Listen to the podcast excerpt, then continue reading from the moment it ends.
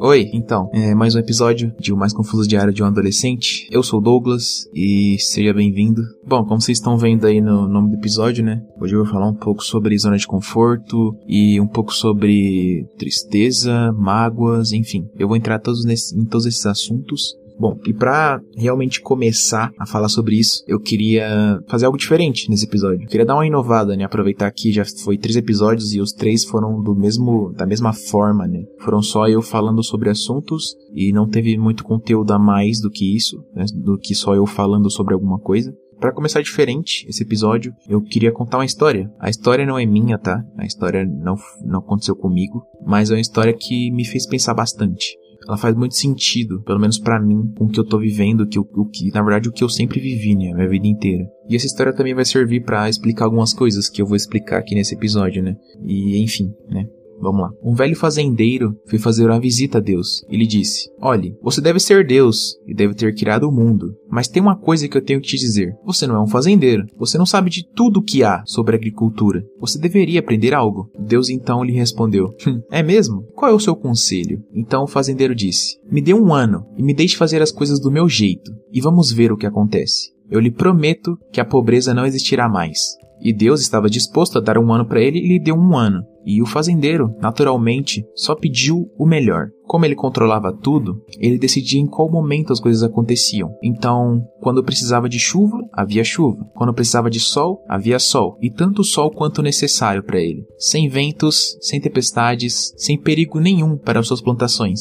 E tudo estava indo muito bem, e o fazendeiro ficou muito feliz. E o tempo estava passando e o trigo que ele estava plantando estava crescendo muito rápido. As plantações estavam extremamente rápidas e tudo estava matematicamente perfeito. Porém, quando o fazendeiro foi fazer a colheita, ele percebeu que os grãos de trigo não estavam lá. Então ele foi falar com Deus, perguntar o que tinha acontecido, qual, qual foi o erro que ele cometeu. Então ele chegou em Deus, fez a pergunta e Deus respondeu: Como você cuidou para que tudo saísse perfeito? Não houve desafio, conflitos, Sendo assim, o trigo tornou-se impotente. Os desafios são necessários para a gente. Tempestades, trovões, relâmpagos são necessários, porque eles agitam a alma do trigo, faz com que a alma do trigo se mobilize. A noite é tão necessária quanto o dia, e os dias de tristeza são tão essenciais quanto os dias de alegria. Quando uma pessoa compreende a função do equilíbrio, entende que nem sempre tudo tem que acontecer de acordo com as nossas vontades e as inconsistências fazem parte do nosso crescimento, Entender que a perfeição não existe traz uma paz enorme pra gente e ainda nos ensina que, mesmo em condições imperfeitas, podemos ser melhores na vida, podemos prosperar na vida. Só precisamos seguir o caminho correto e acreditarmos em nós mesmos. Bom, essa foi a história. É uma história muito interessante. Pelo menos para mim foi muito interessante. Quando eu vi ela, eu achei assim extremamente interessante e foi algo que se encaixou muito em mim porque eu sou uma pessoa que realmente, assim, vivo numa zona de conforto absurda. Desde, sim, assim, desde que eu nasci, eu sempre, tem, eu sempre prezei muito pela minha zona de conforto. Eu sempre tendenciei mais para ficar na minha zona de conforto e eu acho que isso é normal, sabe? As pessoas, elas preferem essa zona de conforto porque simplesmente é confortável, sabe? Porque você simplesmente não tá se arriscando por nada, você sabe que você não vai sentir tristeza, mágoa, solidão, enfim. A nossa zona de conforto é algo extremamente necessário, mas como também é necessário ter desafios na nossa vida. Sejam eles fáceis, sejam eles difíceis, sejam qualquer tipo de desafio que for, eles precisam e são extremamente necessários pra gente, porque precisa haver um equilíbrio entre a sua zona de conforto e a sua zona de desconforto, que são os desafios, os seus, as suas vontades, enfim.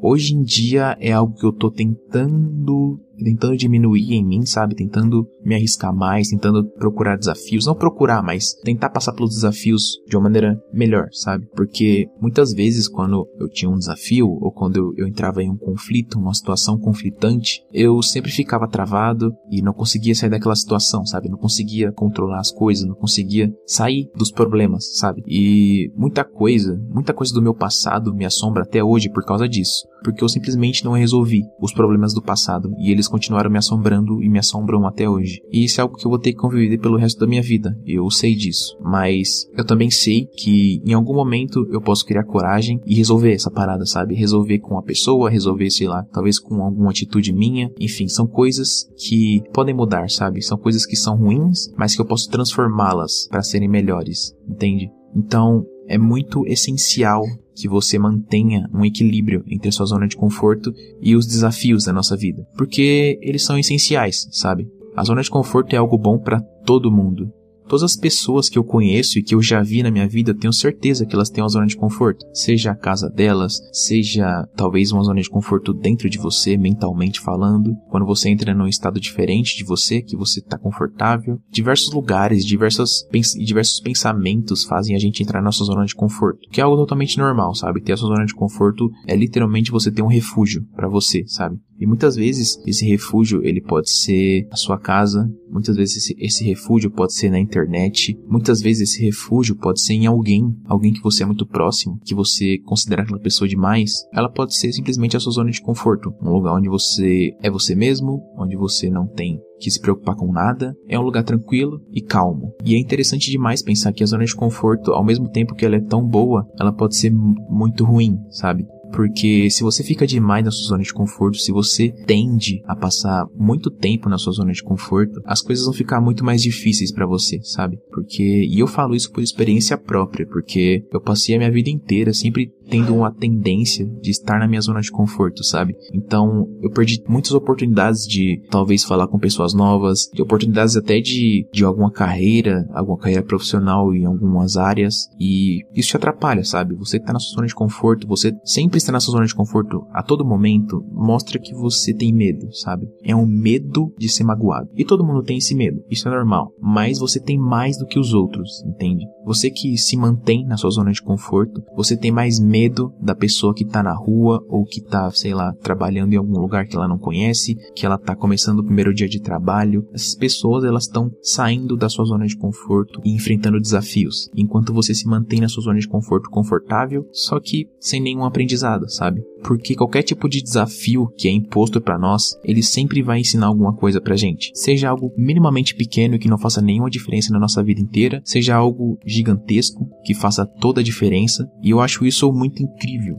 E você entender que os desafios eles são essenciais e que a gente precisa ter desafios, porque uma vida calma, uma vida tranquila, sem desafios, é uma vida sem aprendizado, sabe? E muitas vezes as pessoas, por exemplo, para saber o que é um choque, elas colocam o dedo na tomada. Eu mesmo já coloquei o dedo na tomada algumas vezes e eu senti o que era um choque. Então, muitas vezes a gente tem que sentir um pouco de tristeza, sentir um pouco de mágoa, sentir um pouco de dor, para no final a gente entender por que aquilo foi feito e por que sentimos aquilo. A gente normalmente tenta sempre evitar sentir essas coisas, tristeza, mágoa, dor, solidão, enfim e sentimentos que são negativos pra gente, sabe? A gente sempre tem, a gente sempre tem uma tendência de não seguir esses sentimentos, sabe? De não, de sempre evitá-los. Mas se você sempre fica evitando esses sentimentos, você acaba esquecendo dos sentimentos positivos, sabe? Você acaba esquecendo que existe a felicidade, você acaba esquecendo que existe o amor, que existe a paz, a calma, sabe? A euforia. Esses são sentimentos muito bons, mas que eles são privados da gente porque a gente fica preocupado demais em evitar os negativos, sabe? Em evitar os sentimentos negativos. A gente fica tão ocupado tentando evitar o ruim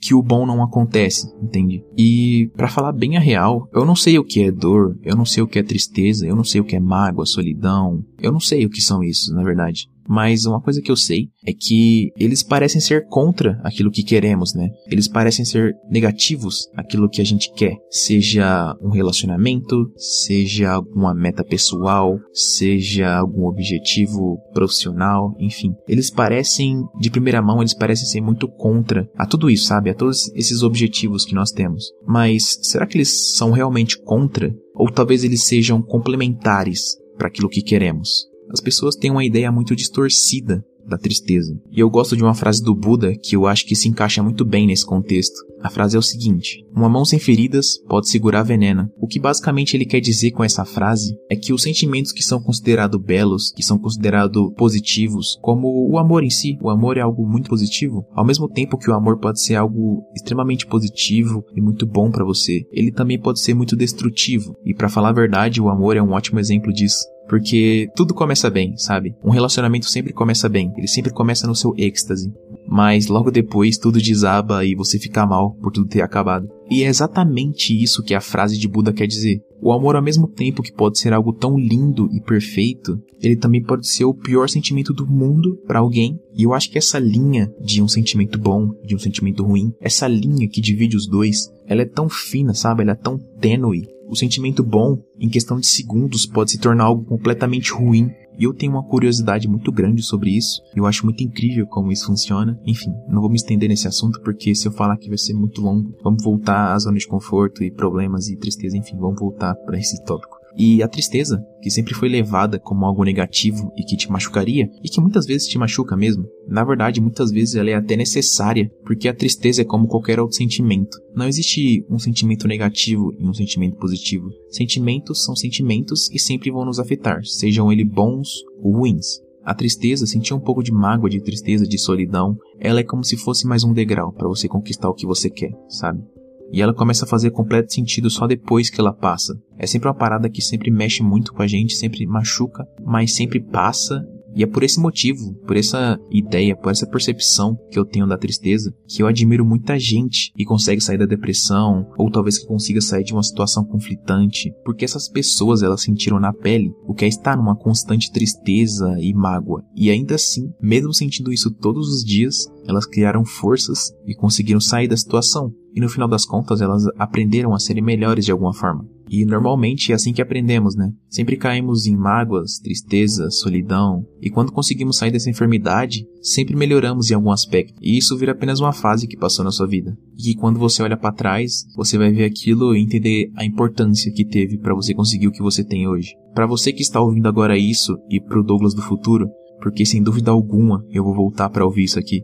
Tenha cuidado com a vida que você deseja. Uma vida calma e fora do mundo exterior não é viver, é apenas existir. Não digo que procure desafios na sua vida, mas que deixe que eles cheguem e supere todos eles. E no final de tudo, você vai poder colocar sua bandeira no topo da montanha e dizer: Eu venci. Então, ao invés de tentar lutar contra o sentimento que você tem, seja ele negativo ou positivo, enfim, apenas aceite ele, apenas viva o momento. Por mais que seja ruim, por mais que machuque, apenas entenda que ele vai passar. Em algum momento ele vai passar e que sempre haverá um novo dia para você tentar. O dia talvez seja mais difícil, mas com certeza você já vai estar preparado para isso. Bom, enfim, Obrigado para você que me ouviu até aqui, me ouviu esse tempo inteiro. É realmente muito importante para mim e eu espero que tenha gostado e que tenha aprendido algo com o que eu falei aqui. É isso. Fiquem bem. Até o um próximo episódio. Tchauzinho.